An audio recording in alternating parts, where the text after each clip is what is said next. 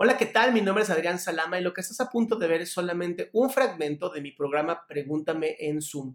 Un programa que hago todos los miércoles a las 6 de la tarde en donde abro el micrófono para tus preguntas sobre psicología, sobre problemas personales y entonces pueda yo darte un consejo u orientarte y así tengas una mejor vida. Si quieres participar, te pido que entres a www.adriansalama.com y ahí sale la lista para que tú puedas hacer tus preguntas directo en Zoom.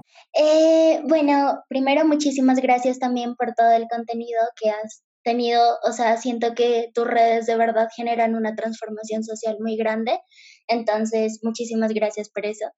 Y em, bueno, mi pregunta eh, va enfocada en que, bueno, yo tengo 19 años y desde muy chiquita estuve como muy acostumbrada a siempre tener la excelencia en cuanto a mi promedio en el colegio. Entonces eh, me acostumbré a tener las mejores calificaciones siempre y a la mejor en cuanto a notas.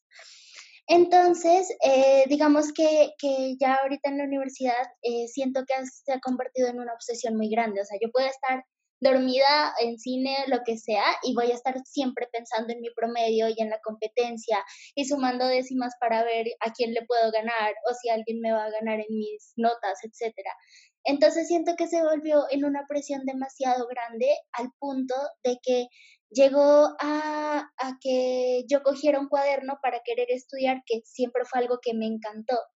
Y simplemente al ver el cuaderno yo me ponía a llorar o ya no podía escribir un párrafo completo cuando yo escribía mil hojas.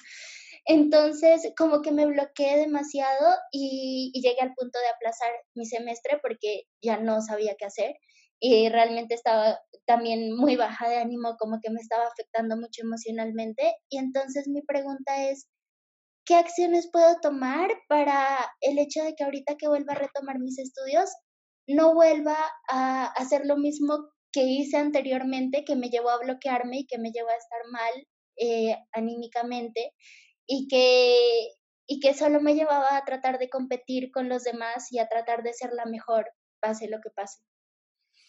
Bien, cuando yo busco ser mejor que otra persona, entonces me estoy comparando y entonces en algún momento alguien va a ser mejor que yo, ¿no?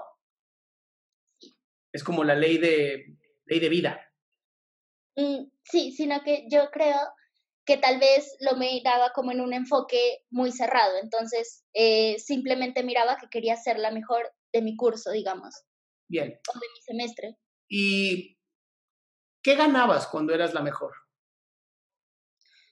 Realmente nada, o sea, lo que me he dado cuenta en este tiempo es que, eh, bueno, eran 15 minutos en la premiación en la que sentía de pronto orgullo. ¿A huevo? Y, y después ya todo volvía a ser igual que antes y más. Después eran seis meses de sufrimiento, em, enfocándome solamente en eso y renunciando a todos los demás aspectos de mi vida. Y, y entonces, o sea, era seis meses de sufrimiento para llegar a 15 minutos de orgullo y después volver a lo mismo. Esta, esta es la desgracia de la sociedad en la que vivimos, en donde se nos premia 15 minutos y después nadie ve el esfuerzo que hay detrás, ¿no? Y nadie ve el sufrimiento que hay detrás. Y además, digo, lo, lo, quiero decir de la manera más como bonita, pero te estabas enfocando en, trofeos vacíos, en algo que jamás te iba a dar felicidad, porque son felicidades que se acaban. Entonces, hoy tienes este gran momento de darte cuenta de qué puedes hacer tú, y, esta carrera, ¿para qué la estás estudiando? Eh, pues realmente eh, yo empecé a estudiar derecho con el fin de generar transformaciones sociales eh, o en el tejido social más que todo desde el cambio del sistema penitenciario de mi país. Valeria, te hago una pregunta. Sí. ¿En algún, alguna vez has, has ido a una entrevista de trabajo? No. Bien en mi experiencia, no sé, no sé de qué país seas, pero aquí en México conozco muchísimos abogados porque pues, en esto de la psicología hay mucho abogado también. Y ninguno de mis amigos abogados en algún momento tuvo que mostrar sus calificaciones. No, no eran parte como de la, de la materia, ¿no? No era como de, ah, muy bien, Adrián, me encanta tu actitud, veo que quieres trabajar en esta empresa, bueno, antes de que te contratemos, ¿me puedes mostrar tus calificaciones, por favor? Y tú, claro, aquí está mi lista de calificaciones. Eso, eh, eso existe en Harvard, en esos lugares donde cuesta un huevo entrar. Ya. Pero para hacer un cambio como el que tú quieres, no requieres calificaciones, requieres un chingo de tolerancia. Es que tal vez siento que eh, como que lo que a mí me causaba tanta presión es el hecho de que sentía que el día que no tuviera, que no estuviera en esa premiación y no tuviera ese diploma, ya no valía como persona. Bien. Entonces tú vales por tus calificaciones. Sí. Me mira como un resultado. Claro. ¿Y, tú crees eso? No. ¿De qué país eres? Colombia. En Colombia la constitución habla como de que, no sé, la ley es para todos sin distinción. Sí. Pero no dice nada de las calificaciones. No. Entonces tú vales, tú vales como un ser humano por, por existir. Sí. ¿Y qué necesitas tú para también creerlo? Mm, tal vez siento que volver eh, como a mi esencia, en el sentido de que eh, siento que al estar concentrada solamente en el resultado me perdí y, y perdí incluso mi personalidad, perdí como, como todo lo que giraba alrededor de mí. Entonces tal vez volver a mí, como volver a conocerme y aceptarme y amarme, permitiría que una nota sea solo un número conforme a lo que yo quiero lograr y aprender.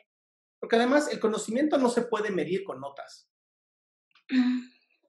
Yo conozco varias personas que después de la chingada en la escuela y son sumamente inteligentes. Pero ante la, ante la presión del examen no les iba tan bien.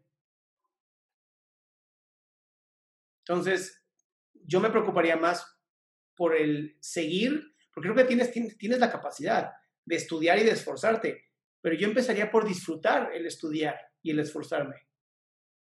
No, no creo que sea un problema de no conocerte, es un problema de que no te habías enfocado en que ya lo hacías. Ya. Y sí, a todos nos gusta el reconocimiento, si no, no tendría un puto programa de pinche YouTube, ¿no? Que voy anunciando media hora antes para que la gente me vea. a mí me encanta el reconocimiento, pero también busco que lo que yo entrego sea mucho más de lo que a mí me dan como reconocimiento. Ya. Entonces, por eso estudio, por eso me, pongo a estudiar, a, leer, a investigar, escucho un millón de podcasts, veo otros videos, sigo a más O sea, la idea es creo, creo, creo, me lleno, me lleno, me lleno y doy. Y, al mismo tiempo siento que en esas ansias de querer ser la mejor, tal vez eso fue lo que peor me hacía sentir, que me volví demasiado egoísta. Entonces, tal vez si alguien me decía, eh, no sé, ayúdame con estos apuntes, eh, para mí compartir eso era compartir una décima, digamos. Entonces, tal vez eso también fue lo que me empezó a desmotivar, que ya no veía sentido. Para mí, mi única meta era el siguiente examen. Y entonces todo acababa ahí. Vuelvo a lo mismo Tú ya eres la mejor. Créeme, tus células, cada una de tus células hace lo que tiene que hacer. ya eres la mejor, ya estás bien diseñada, ya eres perfecta. Lo que pasa es que también quieres que todos te lo digan. Entonces te voy a mandar un ejercicio bien bonito. Todos los días en la mañana, así cuando te vas a lavar los dientes, lo que sea, te vas a mirar a los ojos en el espejo y te vas a decir la siguiente frase. Me amo y me apruebo. Listo. Y en la noche vas a dormir, te pones la cobija y dices, me amo y me apruebo. Y te duermes. Listo. Ya eres la gracias. Muchísimas gracias, de verdad. Besito, mi amor. Pues bien, este fue el final del fragmento. Espero que te haya gustado. Si quieres participar, te recuerdo www.adriansalama.com, en donde puedes encontrar el link de Zoom y así hacer tu pregunta en vivo. Recuerda que solamente acepto 20 personas y es importante que entres con tiempo.